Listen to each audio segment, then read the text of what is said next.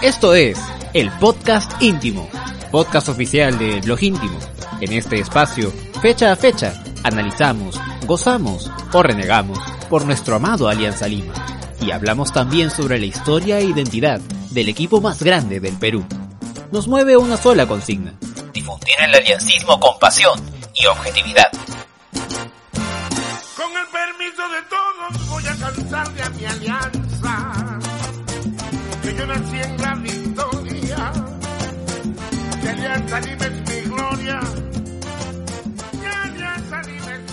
Buenas noches, eh, amigos. Les saluda David Ames. Estamos con Rubén Ravelo y Bruno Ortiz para comentar lo que ha sido este mal debut de Alianza, bastante, bastante de sazón, la que ha dejado esta derrota en casa contra eh, Alianza Universidad de Huánuco. No perdíamos en Matute desde el clásico que se jugó en el lunes de Semana Santa, el año pasado. Teníamos bastantes meses sin perder en Matute. Y qué curioso, qué, qué irónico que haya sido justamente este el, el final de ese, de ese buen historial, de este buen récord, que haya sido pues en, en el debut de este equipo que pintaba pues para para tener un debut tranquilo por lo menos, A para, nivel de plantel, para una victoria, sí, a nivel de plantel de todas maneras se esperaba que, que Alianza gane y en lo personal, con el, y aún con el pesimismo que me caracteriza, este, yo esperaba una victoria tranquila de Alianza, no una goleada, pero sí una victoria por dos goles, más o menos. ¿no? Creo que el infortunio de Alianza está en que le toca el peor club posible para debutar de local, que es Alianza Universidad, un, un club que ya le ha hecho problemas el año pasado, que desnudó muchas fa- falencias del equipo de Sí. Bengochea y que fue a Matute a jugar su partido. Estaba en el Heraclio, en el Heraclio Tapia, no tenía ningún problema en jugar. Lo demostró y Alianza lo, lo sufrió por varios momentos Y del la ley del ex también, la de Pajol, que nos para metiendo goles. Sí. Exacto, exacto. Sí, siempre, este, tantos delanteros que han pasado por Alianza sin, sin pena ni gloria, o no, o, o en todo caso dejando menos de lo que se esperaba de ellos, que nos terminan vacunando cada vez que nos encontramos con ellos, ¿no? Como Mauricio Montes, por Como ejemplo. Montes también. también, claro. ¿no? Entonces, eh, sí, eh, justamente ante este rival que el año pasado en el tramo final de, la clausura nos complicó tanto en, Matute, o sea, yo esperaba, o sea, o yo veía este partido como una oportunidad, como una especie de revancha también, para demostrar que esta alianza no iba a tener las mismas falencias de- del año pasado, que este, tenía el plantel para, para ser contundente con, con cualquier, con casi cualquier rival que pisara Matute. Y, y no fue así, incluso nos fue peor que, que el año pasado con todas las limitaciones de las que ya hemos hablado de sobra en, en- en el podcast que tenía el plantel del año pasado. Nos ha ido incluso peor. Claro. Hemos perdido Matute, hemos perdido el, el invicto importante que teníamos en Matute. Y bueno, ya eh, toca analizar lo que ha sido esta, esta derrota, qué ha habido detrás, qué, qué propuso mal la Alianza. Eh, también reconocer los méritos que ha tenido Alianza Universidad, que ha demostrado ser un rival bastante incómodo de, de enfrentar. Muchachos, yo recuerdo una... Me, me hablan de línea de 5 en el fútbol peruano y yo no me olvido de la, la Copa América eh, que nos dirige Julio César Uribe y que pone una línea de 5 espantosa Sí, en la que Malinga Jiménez termina de lateral derecho, un zafarrancho Sí. y que lamentablemente... con un solo contención, que era exact- Basalar. Exactamente, Claro, claro, sí me acuerdo. O sea, un poco la reminiscencia de, de lo que fue esta alianza, ¿no? Que, le- que por momentos lo veíamos, eh, lo analizábamos minutos antes del programa, cómo no tenía ese trabajo en la mitad de la cancha, ¿no? Cómo era un equipo demasiado largo, cómo era un equipo donde los laterales eh, no, no cumplían a cabalidad su función de ordenarse en el tema de marca. Exacto. Se defendía con cinco cuando no era necesario, se, no, se, iba directamente a la pelota y no por zonas. Muchos detalles que costaron caro al final. Sí. De hecho, de todas la- las ramas que tiene este partido para analizar, vamos a detenernos primero, justamente en esta, en esta línea de tres, eh, línea de cinco se supone en lo defensivo, que bueno, yo en realidad lo vi pocas veces eh, durante el partido. Pero bueno, vamos a detenernos en este detalle que ha sido lo que. de las cosas que más debate ha generado en todo caso en, en redes sociales. Así que vamos a, a empezar por eso. Eh, Rubén, ¿cómo viste? porque es una duda que a mí también me, me queda. ¿Cuáles son, eh, o sea, ¿te parece que los tres backs que alinearon el viernes están a la altura de lo que de lo que demanda, de lo que exige jugar con esta línea de tres atrás? Lo que pasa es que más allá de lo que ellos puedan hacer, el sistema no les favorece mucho porque quedan muy expuestos al mano a mano, ¿no? para que tú puedas hacer una línea de tres y, y esta pueda funcionar, eh, creo yo que tiene que haber laterales que suban y bajen y que además de bajar colaboren en la marca, ¿no? Ni Gómez ni Mora. ni Mora son jugadores de marca, es decir, no, eh, por ejemplo, en la jugada de Pajoy se dio clarito, en la jugada de casi fue gol de Pajoy, el segundo tiempo que, que la atajó Butrón. La marca de Mora, que si bien había llegado a cerrar, su marca fue eficiente. Su marca fue temerosa, fue eh, a destiempo, y tanto así que Pajoy tuvo todo el tiempo para acomodarse y definir, y felizmente de- por Butrón que no, no fue gol. Hoy que vemos una línea de tres eh, en donde la velocidad no es precisamente una de las virtudes de los otros defensas, no precisamente de, de Quijada, sino hablo de precisamente de Beltrán, que sufrió mucho, que incluso en una jugada sale a buscar a Pajoy fuera del área Ajá. y desacomoda totalmente la defensa y permite que el colombiano casi Exacto, haga, casi haga el él- gol. él- lo que pasa es que él todavía siente, o no sé, es lo que me, me parece que todavía siente que está en 4-4-2, ¿no? Entonces va y, y cree que tiene el respaldo de los tres que supuestamente, según, según Bengoche dice que cuando sale un jugador, siempre que, siempre que antes de atrás, ¿no? Ahora, Y, y no sé cómo- qué tan cierto será eso. Ahora, uno ve este partido y dice, ¿cómo extraña Alianza Riojas, no?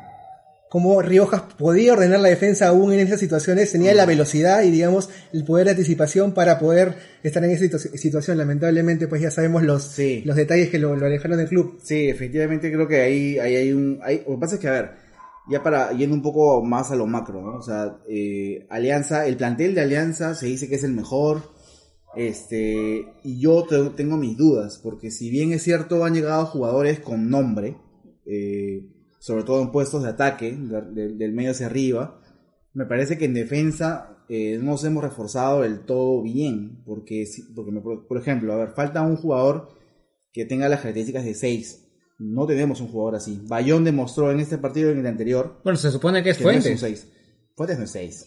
Fuentes O sea, no es 6. al- Fuentes es mixto. O sea, de, de- de los volantes centrales que tenemos, el más defensivo en el, Sí, en el papel sin se ser supone un que es 6, ese, pero no Claro. es un 6. Eh, Cartagena lo era, o lo es, mejor dicho, pero, Sí. pero, pero no, no tenemos un jugador así. Sí. Para que el sistema funcione tiene que haber un jugador así, ¿no? Alianza, ¿cómo va a jugar la Libertadores en el, en el cilindro? ¿Cómo va a jugar en el Parque Central? Con dos volantes que no tienen precisamente la marca como característica. O sea, es preocupante, ¿no? Es preocupante. O sea, tenías un Cartagena que precisamente no era quizás del agrado de, Claro. de Bengochea por ciertas No características, pero te daba tampoco, esa pero- marca. Se vio en el partido con River, en la, Claro. cuando bueno estaba ruso todavía, pero se veía, digamos, la, la, la Claro, de repente la le faltaba, jerarquía, ¿no? claro, de repente le faltaba esa salida que sí puede dar Bayón, por Pero ejemplo. Cartagena ocupa espacios. Pero claro, o sea, se, que no se hace sabe, pero- se sabe plantar y si por ahí de repente se ve superado por un atacante, sabe irlo a buscar y quitar la pelota y este, en todo caso ha- hacer las faltas eh, en el momento en que, en, que menos inconveniente resulta. O sea, sabe su chamba, sabe su chamba en lo defensivo y nos falta un, un jugador así. Eh, Hoy Alianza no lo tiene. ¿Quién, no, quién es el hoy no lo tiene. Pero ustedes creen que haya pasado el problema por ese lado, por, por la primera línea de volantes, o ha sido más por, por las bandas que evidentemente hemos sufrido? Yo creo que? Bengochea regala el medio campo como lo hace constantemente porque es un equipo, el de Alianza, que depende mucho de los errores del rival para conseguir el éxito, conseguir, digamos, las victorias, ¿no?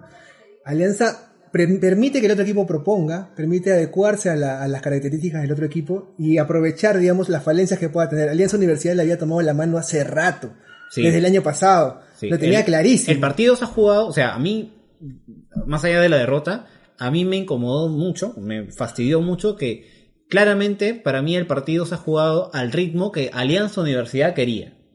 ¿no? Una cosa es que ya Alianza sí eh, se haya jugado de acuerdo a su, a, su- a su propuesta y que bueno, ya se encontró los goles por ahí Alianza Universidad y nosotros no supimos este, concretar las situaciones que tuvimos, ¿no? Pero que nuestra, nuestra propuesta haya sido la que predomina en la cancha y no ha sido así. No ha sido Rebollar, así. Rebollar estuvo contra Millonarios, no es un detalle menor. Sí, no es un detalle menor. Es- Estuvo en la noche blanquiazul, eh, muy estudioso él, muy eh, profesional, proactivo de su parte. Eh, y bueno, o sea, sí, nos tomó el pulso de todas maneras y esto se, se percibió en la cancha y eso es lo que más a mí me ha preocupado. Porque los goles han llegado, o, o en todo caso la, la capacidad de, de la visita de, de tomar el control del partido en ese sentido, en cuanto, en cuanto al ritmo. O sea, he visto eh, algo parecido a lo que se vio contra Millonarios en la noche blanquiazul. Entonces, eh, ¿qué va a pasar? ya con esto los técnicos de los demás equipos, al menos del medio local, se van a dar cuenta de que ese es el, el patrón a seguir y van a saber pues cómo plantarse en, Ahora, eso, en- es, en en, Matute. eso, Yo- eso es en defensa. Y ahora hablemos también un poco del ataque, ¿no? El ataque pues, ha sido eh, también predecible. Creo yo que ha habido demasiada, demasiado exceso de velocidad, incluso por algún, por algún sector, de repente de esas se, excedió lo, individual, ¿no? Este, y no parece que hubiesen asociaciones, no parece que hubiese automatismos, solamente es intento individual de, de- Lo más cercano, de- lo más cercano que yo vi a eso fue lo de Mora con, con Deza en algunas, en algunas trepadas por, Es que- por, por derecha. Es que para Bengochea es fútbol show. O sea, el jugador, la improvisación y las jugadas armadas en ataque por el talento de los jugadores es fútbol show. Bueno, Bengochea ha dicho Pero también es que... que- a él lo que le interesa es dominar en las áreas, ¿no? Entonces, Pero es que si, No sé si, por eso no le gusta el fútbol show, ¿para qué llama jugadores que hacen fútbol show? Mi, pre- mi pregunta, ¿no? O sea, yo no sé, yo no sé hasta qué punto Bengochea intenta agradar a los dos lados, intenta eh, ser consecuente con lo que él piensa y además seguir un poco la sugerencia, vamos a llamarlo así, de lo que habla del fondo blanqueazul, ¿no? O sea, el fondo blanqueazul ah, bueno. O sea, no hace, no hace falta mucho hilvanar o cavilar sobre la situación para saber que el Fondo Blanca Azul no está contento de haber perdido dos campeonatos jugando de, de la misma manera claro. y que pretende, en cierta manera, sugerir a Bengochea de que cambie un poco el sistema. No, no han llegado estos jugadores de casualidad. Ya pudieron haber llegado a otra situación en años anteriores. Pero O tú sea, crees que... ¿Tú crees que, verdad, Fondo de Azul ha puesto jugadores en Huechá para que... Yo no sé si jugadores, pero sí que el estilo, siento que el estilo de Bengochea hoy está en una dicotomía muy fuerte. No sabe si tiene que llevar a un lado con, digamos, ser consecuente con él mismo y además hacer el fútbol que le están pidiendo. Que de hecho con los cambios volvió un poco a lo del año pasado, ¿no? Cuando mete a, a Guiar para que ponga... eh, que eso, eso ya era lo mismo, o sea, Sí, sí, y mete a Federico Rodríguez. se- se sinceró ¿no? Bengochea. No, en realidad, o sea, lo de cambiar de, de un juego más al ras a un este a un juego más, más directo, más aéreo, ¿no? Viendo que el rival está bien plantado y que, y que sabe cortarte los circuitos en ataque, o sea, a mí me parece válido. Pero yo sí lo vi en, en el contexto del partido como una medida de repente no desesperada, pero, o sea, sí un poco como, como apresurada, como no es, como de alguien que no está convencido de lo que propuso inicialmente, ¿no? Entonces, sí, sí deja dudas. Yo no sé si me siento tan convencido de que a Bengochea le hayan impuesto el, el- el estilo, ¿no? O sea, es más, yo antes que eso pensaría que eh, no porque se lo hayan dicho, sino porque eh, Bengochea es consciente de lo que se percibe sobre su, su juego, que él sí haya buscado algo distinto por iniciativa propia. ¿Crees que él quiere demostrar que también puede jugar de esa forma? Yo creo que sí. Yo creo que hay, no lo puedo asegurar, pero eh, creo que sí hay iniciativa de él mismo de intentar jugar diferente o al menos sumar más variantes en ataque y no el juego vertical al pelotazo y, todo eso. ¿no? Que, incluso co- con el plantel que tenemos ahora, este, porque miren, si con los hombres que tenemos en este momento paramos el mismo 4-4-2 que ponía él el año pasado eh, de, de locales, este, tenemos jugadores para hacerlo mejor bajo ese esquema. ¿No? Porque está Alexi Gómez por la banda izquierda, ¿no? De, de lateral, está Mona por derecha, en ataque al menos. Lo- lo en, que- en lo- defensa sí sería otra cosa. Lo que a mí me preocupa es el hecho de qué es lo que viene para Alianza. O sea, qué es lo que viene en las fechas siguientes. ¿no? Lo, lo peor es que le puede haber pasado es que en ese momento se hayan desnudado tantas cosas eh, del sistema de Alianza. de No sé si lo peor, ¿ah? o sea, es más, yo creo que es mejor que esto, antes, sí, sí. que esto haya pasado Ahorita. ahora, ¿no? Que en la, en la misma noche blanquiazul, es más, o sea, yo creo que una, digamos que en la noche blanquiazul eh, Federico Rodríguez no se fallaba el penal El- el y, que, es que- y, y que acá no, no había el error arbitral que después vamos a ampliar en eso El- el y Alianza que- ganaba 2-1 sin, sin convencer. Eso iba a legitimar una esquema, un esquema que no convencía tanto. El, el tema es que qué variantes puede presentar Bengochea. ¿Puede vol- ¿Va a volver a los del 2017 con cuatro al fondo? ¿Va a jugar así la Copa para asegurarse? ¿Va a jugar en Trujillo con cuatro al fondo? Yo creo que tiene que ser así. Yo creo que estos, estos partidos que vienen va, va a experimentar. Va a ser, va a ser algo. Sí, Creo que sí. Sí.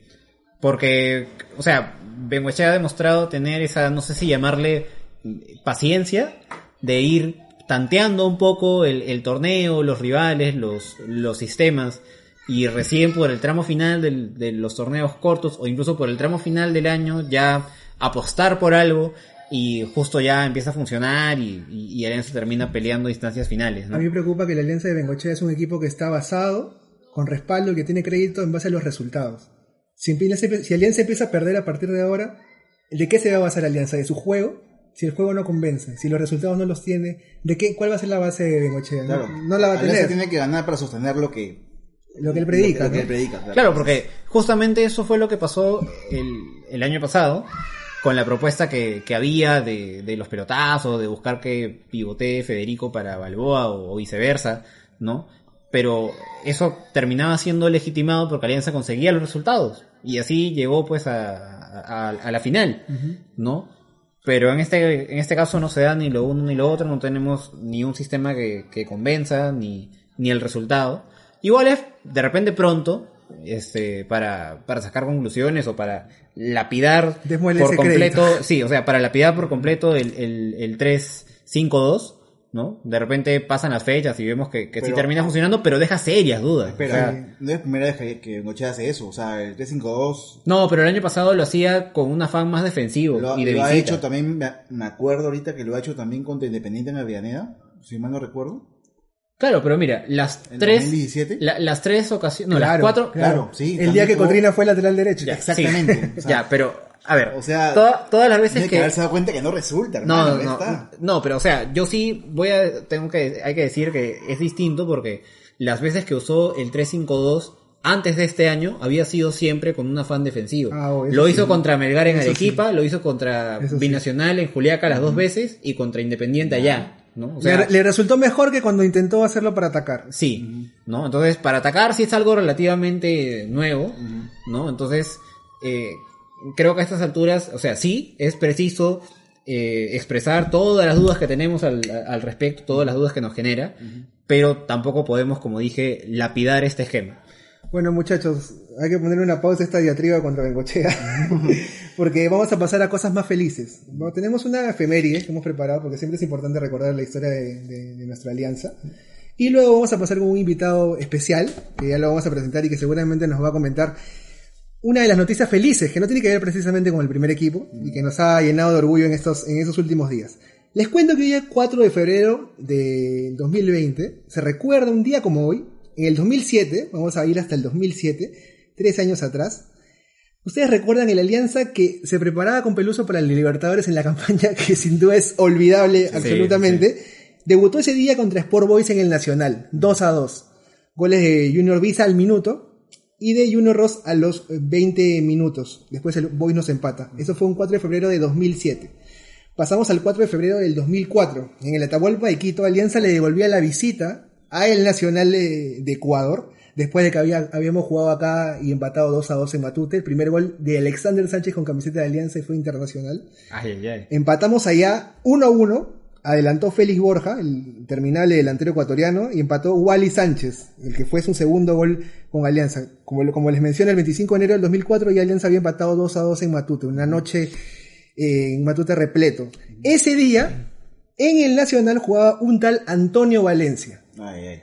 Y ese día Alianza se interesa en el jugador ecuatoriano. En la directiva de Cuchi de Sousa Ferreira le echa el ojo, hay un interés por ahí, No me digas que no pasó. Pero era un jugador que ellos consideraban que no valía su precio. Ah, no, pues. Ah, Hoy Antonio Valencia es quien es y bueno, Ah, bueno, no, no voy a historia decir conocida. más. hubiera, eh, sido, hubiera sido el, el tresor moreno de esa. Hubiera de sido esa una, década. una figura pero Sí. descollante, ¿no? O sea, hubiera dejado atrás a Valdeón, a Saritama, los Sí. hubiera dejado chiquitos, pero Sí. bueno, esa es una historia, es una, es una ucronía. Eh, hay una característica, o digamos, una curiosidad entre Wally Sánchez y, y Waldir Sáenz, más allá de la chapa. Ya. Wally Sánchez y Waldir han anotado su primer gol internacional ante un rival ecuatoriano de Quito y en Matute. Ah. Wally lo hizo en la Copa, en la Copa Ciudad de Lima, ya en el, en el inicio de los 90, en el 4-0 ante Deportivo Quito. En cambio, Wally Sánchez lo hizo en el 2004 contra el Nacional. Eh, una curiosidad muy, muy particular entre ambos jugadores. Pasamos a la tercera efeméride, que es el partido en que Alianza de que Pinto se preparaba para eh, la campaña gloriosa de... de- Eso me de- contarán ustedes. título. Sí, no lo llegué a ver. Ah, Sí. para verlo en YouTube entonces. Siempre lo mismo tú, ¿no? Sí, Entonces sí, chibolo, sí. Y el gol Mientras me dure. Y el gol de Alianza, el gol de Alianza en el estadio Catwell de Guayaquil lo hace el avioncito Rosales a los 62 minutos. Alianza le gana 1 a 0 en esa fase preparatoria con Pinto. La cuarta efeméride es una que tiene que ver con un tema muy, muy feeling con, con- con los potrillos. El 4 de febrero del 87, por la liguilla final del 86, Alianza le gana 1 a 0 a San Agustín. Un 4 de febrero del 87, el gol lo hace Colibrí Rodríguez, solitario gol a los 40 minutos. Vamos ahora con un amistoso en Matute, jugado el 4 de febrero del 84. Alianza le gana 2 a 0 a Cristal, con goles de Humberto Rey Muñoz y Jorge Cordero. El partido se jugó en Matute. Y el último, que tiene que ver con nuestro invitado, y que jugó ese partido, se disputó el 4 de febrero del 79. Fue un amistoso y se jugó en el Campín de Bogotá. Alianza. Alianza le gana 3 a 1 Independiente Santa Fe en Colombia. Los goles eh, son de William Guapaya, el ex Deportivo de La Coruña. Teófilo Cubillas a los 54 y a los 81 repite el N 3 a 1, victoria de Alianza. ¿Y quién es el, uno de los protagonistas eh, que nos acompañaron o que bueno, estuvieron en este partido? Vamos a conversar con él en minutos, se lo vamos a mostrar como eh, sorpresa para que ustedes también comenten y nos digan cuáles son sus preguntas, qué cosas le quieren preguntar a nuestro, a nuestro invitado, ya lo vamos a tener en minutos. Muy bien. Adelante chicos. Muy bien. Este, Mientras, por si no se entendió muy bien, tenemos un invitado sorpresa de peso, ¿ah? Y es un, o sea, es, eh, me parece en este momento un referente absoluto de lo que es el aliancismo, de lo que es este, eh, esa generación dorada, ¿no? De, de- de aliancistas. es un Y- hombre que, y- sí, es un hombre que debe estar en, en el once ideal de la selección peruana de todos los tiempos. Y de además, eh, actualmente un, un hombre importante para las ediciones menores de Alianza, ¿no? Que, que es lo más Así es, así es Rubén. Bueno, tenemos, tenemos el orgullo, tenemos eh, la alegría de tener aquí en el programa en vivo a una gloria viviente de Alianza Lima que ha tenido la deferencia de conversar con nosotros y contarnos un poco de esta satisfacción que nos ha dado los chicos en la Austral Cup que se han consagrado campeones eh, recientemente. Estamos, queremos darle la bienvenida a Jaime Duarte para quien pida un aplauso. Bravo, bravo. Don Jaime, ¿cómo está? ¿Qué tal? Buenas noches, los saluda Bruno Ortiz. Bienvenido al podcast íntimo. Hola, buenas noches, un abrazo para todos. Gracias por las buenas vidas. Eh, bueno, la Austral Cup es una es un campeonato que tiene 32 años. Ya ha ido la 2003, la 2000, dos veces ha ido la, 2000 la 2003, una vez el año pasado fue la 2004 y yo también fui. Es un campeonato bien duro, fuerte. En nueve días se juega siete partidos. Los nueve días, eh, un, un día de viaje, de ida y el otro de regreso. O sea que eh, es súper fuerte. Este, nosotros fuimos con una categoría 2005 que es la que hace dos años la tiene o la tenía César Santolaya con Roberto Ruiz. Esta vez este solamente colaboró Diego Ortiz. Diego, ¿Quién es Diego Ortiz? Diego Ortiz es un chico guachano que llegó a los 10 años de la Alianza Lima. Yo recién a los 14 lo tuve como capitán en la categoría 89. Categoría 89, a ver, Adrián Cela con Diego Ortiz de central, Aldo Corso lateral derecho. Ese equipo que le gana River. No, el equipo que le gana a River es una categoría 89-90. Ajá. Casualmente, antes del Sudamericano Sub-17, nosotros, porque no lo soy yo, nosotros ya hacíamos, ya competíamos con los chicos 90. Eder Hermosa, Jairo Hernández, Jersey Zócola, Raymond Manco, Luis Trujillo. O sea, antes de que jueguen el Sudamericano para que vayan al, al- al Mundial, estos chicos ya jugaban sub-18. ¿Me entiendes? Teniendo 16 años, porque lo combinaba con la categoría 90, con la categoría 89, perdón. O sea, lo colocaba Aldo Corso de lateral derecho, teniendo a Raymond Manco de extremo derecho para que Aldo también aprenda a jugar, porque era una máquina nada más. Entonces, lo tenía Raymond que le decía, toca bien, toma bien. Entonces hacíamos una buena, una buena dupla. Y el señor Bailón también estaba ahí, estaba el hermano de Waldir, que Yosimar, que teníamos un buen equipo. Bueno, ¿por qué hago todo este tema? Porque durante tres años yo dirigí la 8-9, de los cuales fuimos campeones dos veces, era como federación. ¿Quién es Diego Ortiz? Diego Ortiz es hermano del Flaco Ortiz, el volante también que es categoría 8-6 de Alianza. Sí, que, que tuvo un buen pasado, un buen recorrido.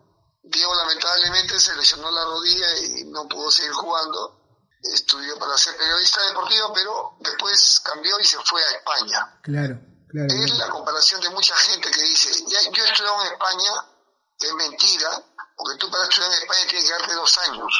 Lo demás es vender humo. Siempre es bueno que yo le, ustedes sepan eso. Hay mucha gente que hace una pasantía y dice que yo estudié. Y se sacan la Y foto, se sacan la foto y... Saca la foto abrazado eh, con cualquier técnico y dice que ya hizo, una, que hizo un curso.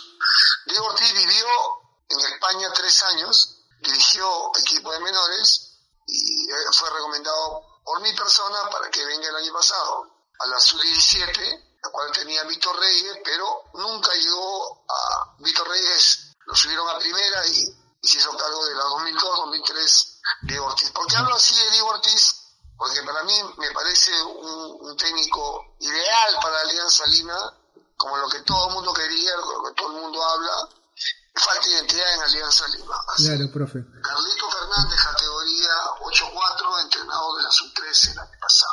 Profesor, Víctor Reyes, Víctor Reyes también. Entonces, tenemos, tenemos chicos o gente ahí muy, muy intrigada con Alianza. Perdona que haya sido tan extensivo, pero le tengo que decir Ah, quién es Diego Ortiz, porque mucha gente no lo conoce. Claro. No, profesor, eh, buenas noches, le saluda eh, David Ames y más bien muchas gracias por esta explicación porque sí, eh, todos estamos muy entusiasmados con el, el triunfo que hemos visto de, de los chicos de la, de la categoría eh, 2005. Yo pude ver eh, por Facebook Live eh, la final de ese torneo contra Peñarol y se vio bastante, o sea, más allá de la calidad que usted mencionaba, se veía muchísimo, muchísimo temple, mucha, mucha rebeldía para, para salir, para plantarse ante un rival este, de un club histórico como, como es Peñarol. Y quería preguntarle, eh, nos había hablado de varias otras generaciones de jugadores que, que han jugado, eh, que usted los ha visto en torneos de menores. Y quería preguntarle qué diferencial tiene, que los ha dirigido también, ¿no? Entonces, ¿qué diferencial tienen estos chicos en, en, en particular que han obtenido este, ese título eh, en Chile? No, no, eh, no, no, no, no, ese comparativo nada que ver. A ver, el año pasado nosotros fuimos a jugar a, a un torneo que es el torneo más grande que yo he ido, por el nivel. Boca River, Nacional Peñarol, Instituto de Córdoba, de Talleres, Gremio, Inter de Porto Alegre, un torneo increíble, 2005. Ustedes no sé si han sido informados, pero le ganamos a Nacional de Uruguay también. Perdimos con River eh, 2 a 1, Gremio nos ganó 1 a 0, y le ganamos al Cerro Porteño, y le ganamos al Instituto de Córdoba. Entonces, eso le valió a los chicos para, eh, con solo, ojo, Diego Ortiz solamente colaboró con esta categoría. Siete, siete entrenamientos nada más tuvimos. Después del 19 de diciembre que terminó, 17 de diciembre que terminó el campeonato. Entonces, en siete días Diego no va a ser mago, porque eh, él no los ha tenido como César Santolaya dos años. Entonces, el que lo asesora técnicamente es la persona que está hablando con ustedes, porque los conozco a todos. Pero eh, siento que Diego es un técnico con un nivel y futuro inmenso. Este, manejó muy buen- bien los temas de eh, estratégicos eh, secundados por mi persona que yo los conozco más bien. Él me decía, profe, yo lo puedo poner para acá o yo le decía, mejor ponlo este al otro lado. Ese es mi tema, no solamente de en alianza de captación, sino de asesoramiento para impulsar a los técnicos y fundamentalmente a los jugadores. Profe, eh, usted ha destacado un tema que es bastante importante y es que hoy Alianza está siendo dirigido por gente de la casa, por gente que ha pasado por menores, que ha mamado la historia de Alianza, las menores, las juveniles de Alianza y quizás le puede dar ese plus que significa no solamente jugar al fútbol, sino saber lo que representa Alianza Lima, ¿no?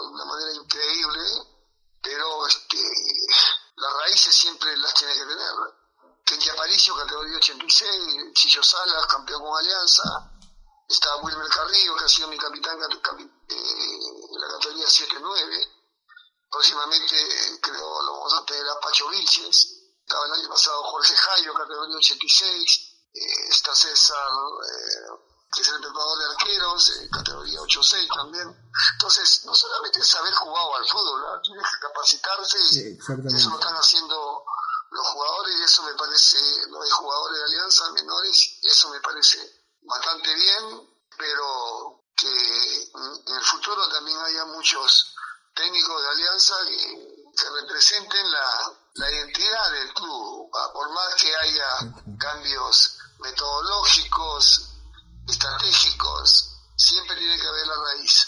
Profe, eh, se está manteniendo en alianza en menores eh, la filosofía que se, que se implantó en la, en la época de Ernesto Aracaki, el tema de respetar la, la, la filosofía o la tradición de juego de alianza, ¿eso se mantiene hoy? Eso se llama modelo de juego, no es filosofía. Me, perdona que te interrumpa. Que te- que Sí, claro, es bueno, es bueno apuntarlo.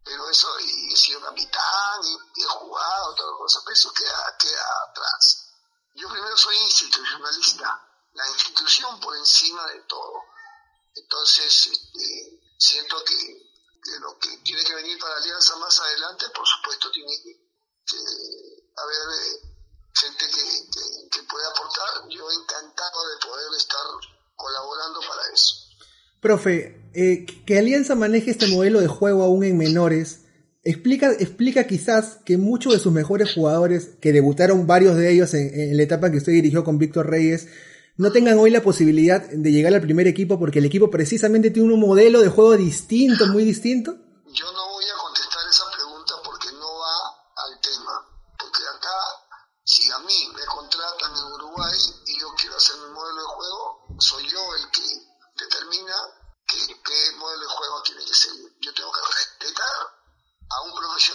Pablo Bengochea, que a él lo han traído para eso. Y te pido por favor no me comprometas a, a contestar preguntas que van más allá de lo mío. No, no, no, me, me refiero, me refiero netamente a lo futbolístico, profe. O sea, jugado,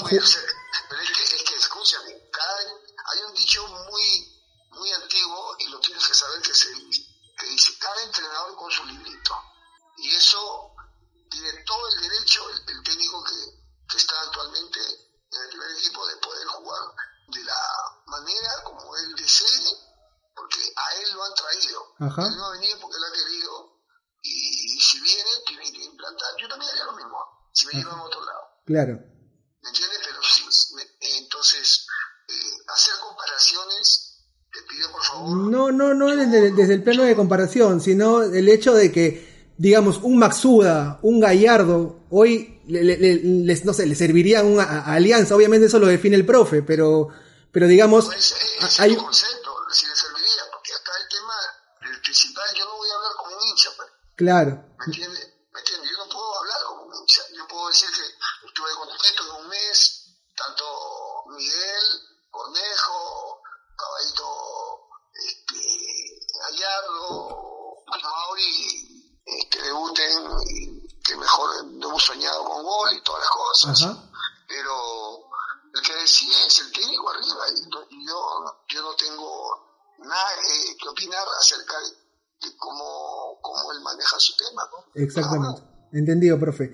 Eh, ¿ha- ¿ha, ha tenido alguna comunicación de parte de la gente que maneja alianza respecto a Daniel Ahmed? ¿Hay un acercamiento con usted? ¿Han conversado con usted, profe? La gente de alianza, no, yo de frente he conversado con Daniel. Yo a Daniel, a mí lo conozco hace como cinco años Ajá, y siempre he tenido una conversación fluida con él.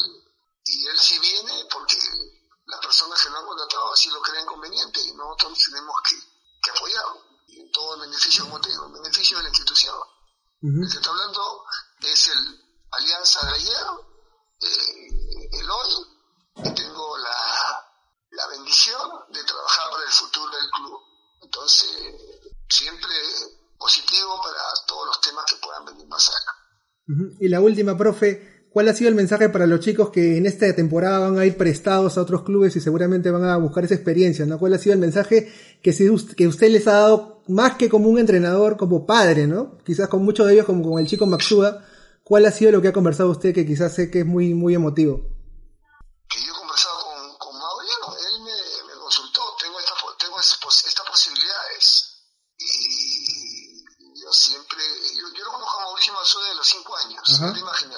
Claro. Entonces, este, él quiere entender, eh, yo le dije que tenía que analizar a qué equipo va a ir, porque el que lo maneja en estos temas también son solo los representantes, ¿ah? no crea que es el mismo técnico, es el mismo jugador. Claro. Pero este, no solamente a Mauricio, hay muchos que, que ni siquiera han debutado en primera y, y acaban de debutar, por ejemplo, en Ayacucho, eh, Diego Espinosa. eh, Exactamente. Que casi hace gol.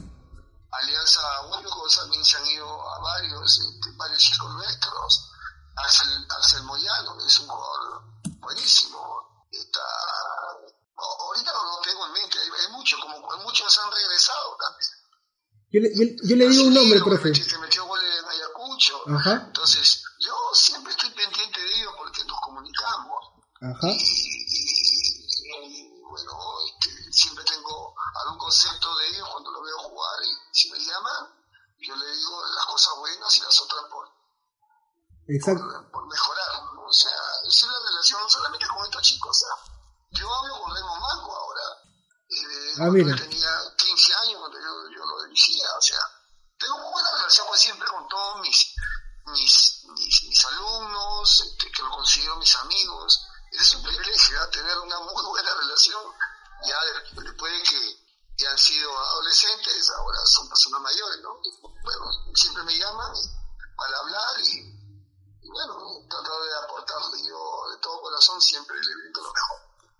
Bueno, profe, le agradecemos muchísimo por su, por su deferencia. Ha sido siempre un gusto, un placer hablar con usted de fútbol. Y bueno, le mandamos un enorme abrazo. Que le vaya muy bien y que sigan los éxitos con, con las menores de Alianza. Ya, gracias. Este, la verdad es que nunca he declarado tan tarde. Ahora estoy durmiendo, pero bueno. Muchas gracias por tener esa, esa diferencia con Gracias, nosotros, profe. profe. Muchas gracias, Gracias, profe. gracias. Le mandamos un abrazo. Buenas noches. Bueno, ese ha sido Jaime Duarte, gran invitado. Bueno, Como y- siempre, directo. sí, como siempre directo y yo rescato mucho, este, en primer lugar, su, su coherencia con el, con lo que él eh, sostiene que debe ser el, el fútbol de Alianza, cómo debe ser la formación de los jugadores de, de Alianza en cuanto a menores, en cuanto a, a estilo, que se debe seguir el legado futbolístico del, del club, de, la- de las viejas glorias, bueno, siempre adaptada a, los nuevos tiempos, ¿no? Pero creo que él tiene bastante clara su posición y al mismo tiempo, a mí me, me agrada mucho que él sea bastante respetuoso del trabajo de Pablo Bengoechea y del primer equipo, más allá de las diferencias que, eh, que creo, más allá de que él no, no, no las diga, o sea, creo que se debe entender, creo que, que todos lo podemos eh, entender de, de esa manera que, que las hay, pero se respetan lo- los lugares de cada uno. El mismo ha dicho que si él fuera a Uruguay, por ejemplo, a, a trabajar eh, a un primer equipo, a un equipo de primera división, él haría lo mismo, ¿no? Él, él haría el fútbol que, que él practica, Sí. más allá de que históricamente el, el juego que, que tenga el, el club que lo ha contratado sea, sea otro. ¿no? Lo que pasa es Entonces, que eh, el profe llega a un límite, o sea, él, él nos dice al principio lo que él cree y, y que todos sabemos, creo, y compartimos en parte, en todo caso, sobre lo que él eh, piensa que es lo mejor para Alianza, lo cual inevitablemente contrasta con lo que tenemos actualmente, ¿no? Lo de- el primer equipo al menos, ¿no?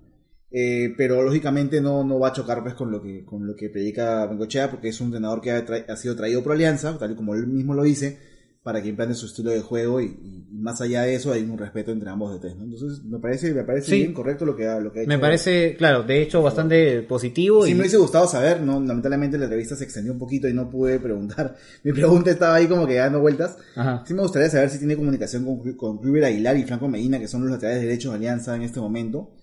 Que bueno, com- él comentó que el que tenía con, con- con los chicos, ¿no? Que, que, Sí. que había manejado. Imagino Ah, que sí, ¿no? sí, Si sí, está con banco todavía Sí, tiene- tiene- claro, tiene contacto hasta con, con jugadores que ya dejaron de ser menores en Alianza hace mucho tiempo, entonces, de Pero más allá, más de allá hecho de eso, sí. más allá del cariño que pueda tener, me hubiese gustado saber si es que él eh, tiene algún eh, bueno, él le llama modelo de juego, ¿no? Tú, tú lo llamas de filosofía, yo no sé, yo pensaba también en la filosofía, como tú.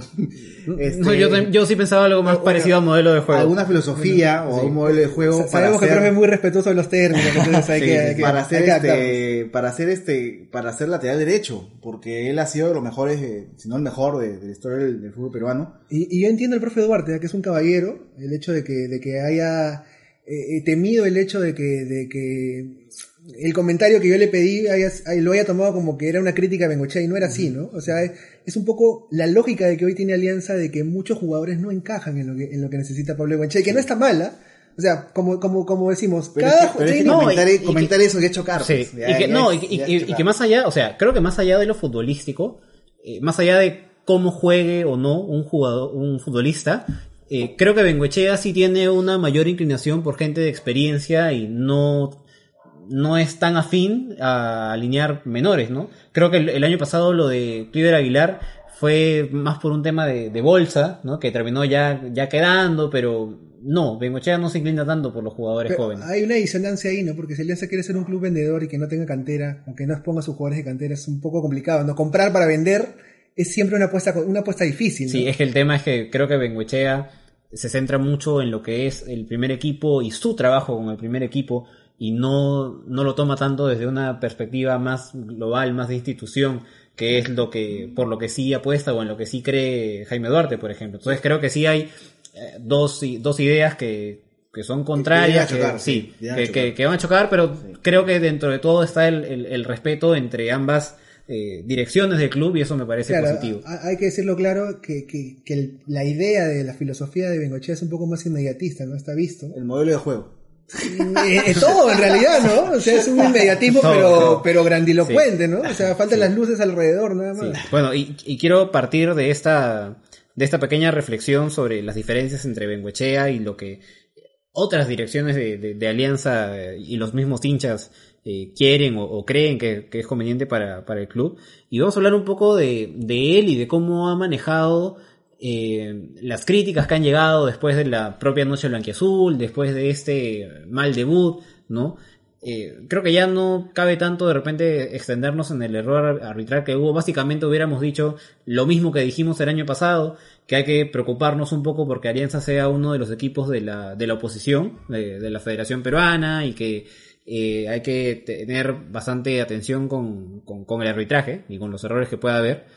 Eh, ya, ya está hecho y de hecho vamos a seguir eh, observando, eh, estando atentos a lo, a lo que pasa en próximos partidos. Pero más allá de eso, o sea, ¿qué les parece a ustedes el, el manejo que Bengochea está teniendo con la prensa con respecto a las críticas, incluso de antes de la noche blanquiazul, cuando pasó esto con eh, esto de Lampay, con Ascuez y, y, ¿no? Por ahí leí a alguien en Twitter hoy mencionar que Benguechea el un- a los únicos que debe tratar de, de convencer es a los propios futbolistas de Alianza y o sea como si no tuviera cuentas que rendir ni a la prensa ni a los mismos hinchas no Yo creo que ahí se descontrola un poco Bengochea, ¿no? O sea, es, es a partir de ese día de a qué hora se acostó usted, muchas cosas cambiaron con la prensa. Creo que, que, que el rol un poco más confrontacional del uruguayo ahora se, se, se siente, ¿no?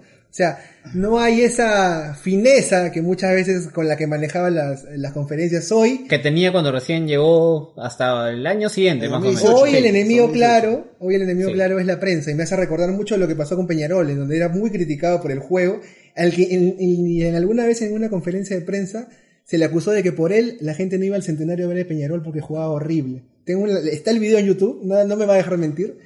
Y Bengochea ya tiene esa experiencia. Bueno, la ha tenido desde siempre, ¿no? Cuando, cuando dirigió la selección peruana, ustedes recuerdan cómo venían los dardos en las conferencias y Bengochea siempre pausado, siempre calmado. No, y de hecho no- nos mencionabas antes de empezar el programa, un dato muy interesante, Sí. ¿no? Que el, el- que, que Peñarol es el, el peor campeón de un torneo corto en Uruguay, ¿no? So- como dicen, son datos, no opiniones.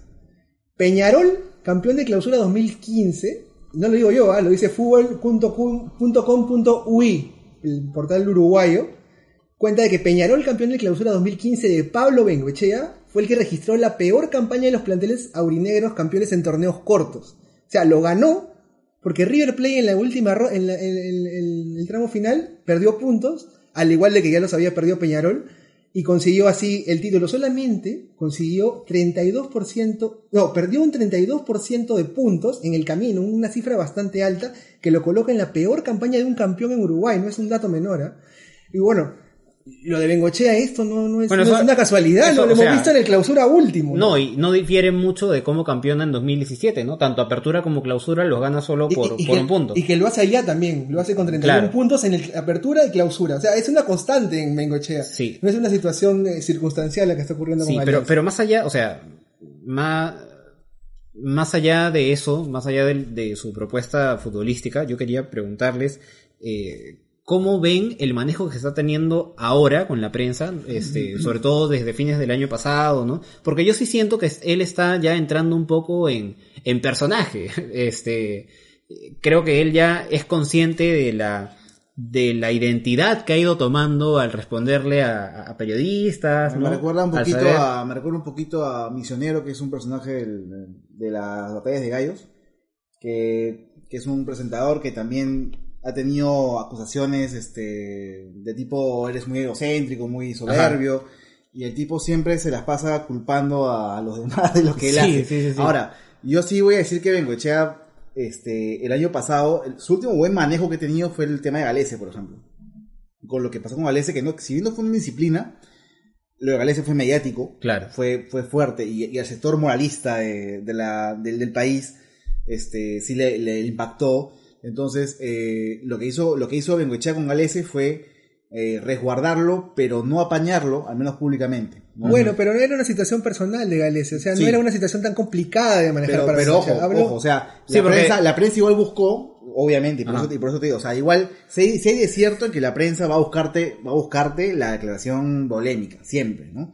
Entonces la prensa buscó que Bengoechea dijera, ah, este huevón que sí porque fue infiel, ¿no?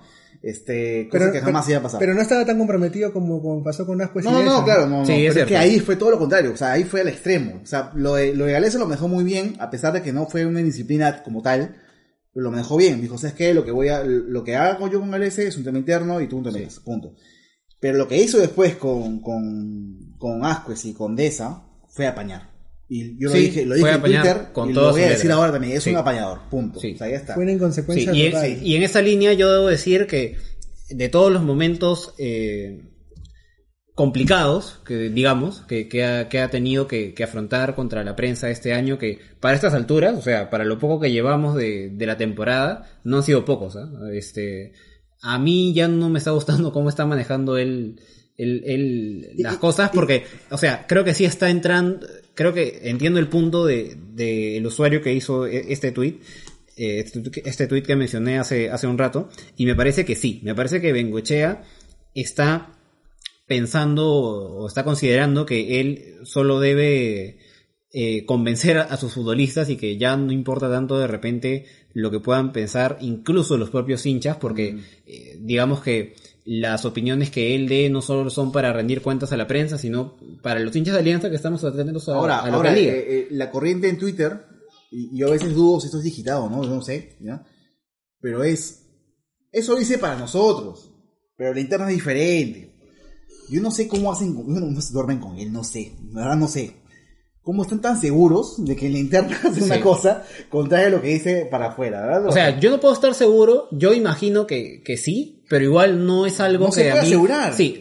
yo no- lo único que, te- lo único que tenemos Yo no sé cuánto, cuán, cuán diferente puede haber sido la interna si Butrón contó la vez pasada en el ángulo que cuando pasó lo del Ampay, simplemente fue una conversación una- cordial, por así decirlo, con, con, con, con, con Ascuez y con, bueno, con Ascuez precisamente, y que les dijeron qué significaba alianza y todo el tema, pero no hubo, digamos, una llamada de atención, ¿no? Fue, fue pasado como que... Por agua algo- tibia. Algo Sí. sensacionalizable, ¿no? Claro, dijo que, que, claro, a la próxima llamen, van, llamen a alguien para que vaya a comprar o para que vaya a recibir las chelas, ¿no? No sé, algo así como entonces, Hubo todo un, hay, hay todo un tema ahí que, Bueno, que- sí. que creo que lo manejó. Es que justamente de este, justamente este, este manejo de las cosas hace que se genere, o sea, quién sabe y de repente dentro del plantel todo está tranquilo y todos están convencidos con la idea de, de, de Bengochea y no, y, y no hay ningún problema, pero al menos creo que este, esta manera de comunicarse sí genera cierta incertidumbre entre, e- entre los hinchas y eso termina pues llevándose a la tribuna cuando vamos al estadio. Mm. Entonces, creo que sí sería conveniente que se busque un poco más de parte de Bengochea, del comando técnico, de los que vayan a, a- a declarar, un poco esa, esa compostura que había cuando, cuando recién llegó, Exacto. que sí creo que unía más a, a- a todos los que componemos Alianza, ¿no? Que somos eh, todos, las- todos los que trabajen directamente para la institución y, y los hinchas, ¿no? Entonces, Justamente. si va a haber este, este tema de, de- de comunicación de que no, en realidad importa cómo yo lo manejo con los jugadores, y. ¿no? Y- es, es un no me sí. importa la hinchada, me importan los jugadores. Vamos, Sí. vamos a ponernos en un caso, en un caso un poco extremo. Ya, ¿qué es lo que, qué es lo que, digamos, más resaltan los pastores de palo, discípulos de Bengochea que están pululando por ahí, ¿no? Los que son muy hinchas del DT, están en todo su derecho, por supuesto, ¿no? Sí. Siempre y cuando, a mi, a mi juicio al menos, no excedan, eh, digamos, el límite y lleguen a preferirle encima al DT que el club. Pero bueno, fuera de eso, yo digo, ¿qué es lo que más resaltan ellos de él? Que es un DT que es generalmente educado, que tiene la declaración justa, que tiene autocrítica, que tiene, que es un DT que... Se sienten protegidos por que es un DT que sabe proteger. Entonces, yo no tengo nada contra un DT que protege su- a su plantel. ojo. O sea, para mí Bengochea ante, ante las urracas sí ha debido proteger a, a sus jugadores, pero la forma que lo hizo fue una forma errónea. Ahora, volviendo al tema, o sea, lo que prefieren es, es la gente que adora a Bengochea, prefiere, pre- gusta de él, es justamente eso, lo que demostró en 2017-2018 que era un entrenador que a pesar de cualquier cosa que le criticaban, él tenía la paciencia, la, la inteligencia de poder manejarlo de una manera diferente y darle la vuelta a la crítica, pero de manera astuta, ¿no? Con sensatez. Cayen- sin caer en las cosas que le está cayendo ahora, ¿no? Que ahora se burla prácticamente de lo que la gente opina sobre Claro, esa. sale, sale más con esta au- actitud, pues, este, no sé, cínica, ¿no? De poca, de poca autocrítica, al menos hacia afuera, Claro. eh, que, que sí, creo que genera cierta... Se siente con crédito. se siente con crédito, sí, que todos le agradecemos el título del, del 2017. Yo creo que el, no se le puede culpar de haber perdido la final del 2019 con tanta contundencia. Creo que ahí sí tuvo demasiado que ver el, el arbitraje en, en Juliaca. Sin eso creo que este creo que Alianza hubiera campeonado. Eh, pero se equivoca, se equivoca, lo ha demostrado eh, varias veces el año pasado, dejando dudas, en el 2018 sí se equivocó de todas maneras en la, en la final, y creo que no está empezando muy bien eh, Una cosa este hay que año. dejar muy clara, los subcampeonatos no son logros, no son Ajá. logros. Un subcampeonato puede ser un logro para un equipo chico, un equipo que recién ascendido, un equipo que recién se ha armado, no sé. Pero para un equipo grande, el más grande del país, no es un logro subcampeonar. Para el, tema financiero, sí, sin duda, subcampeonar es claro. útil porque hay un tema económico, bla, bla, bla. Pero a nivel deportivo no se puede considerar un logro campeonar. Hay gente que dice, tiene un título y dos subtítulos. No, hermano, no. Tiene un título y punto. Desde la lógica está. quedar segundo es que igual que quedar cuarto. Exactamente, tal cual. O sea, es así. Entonces, este, vamos a ser resultadistas, entonces. entonces eh, nada, simplemente este, a mí me parece que, que ese es el tema con, con, con.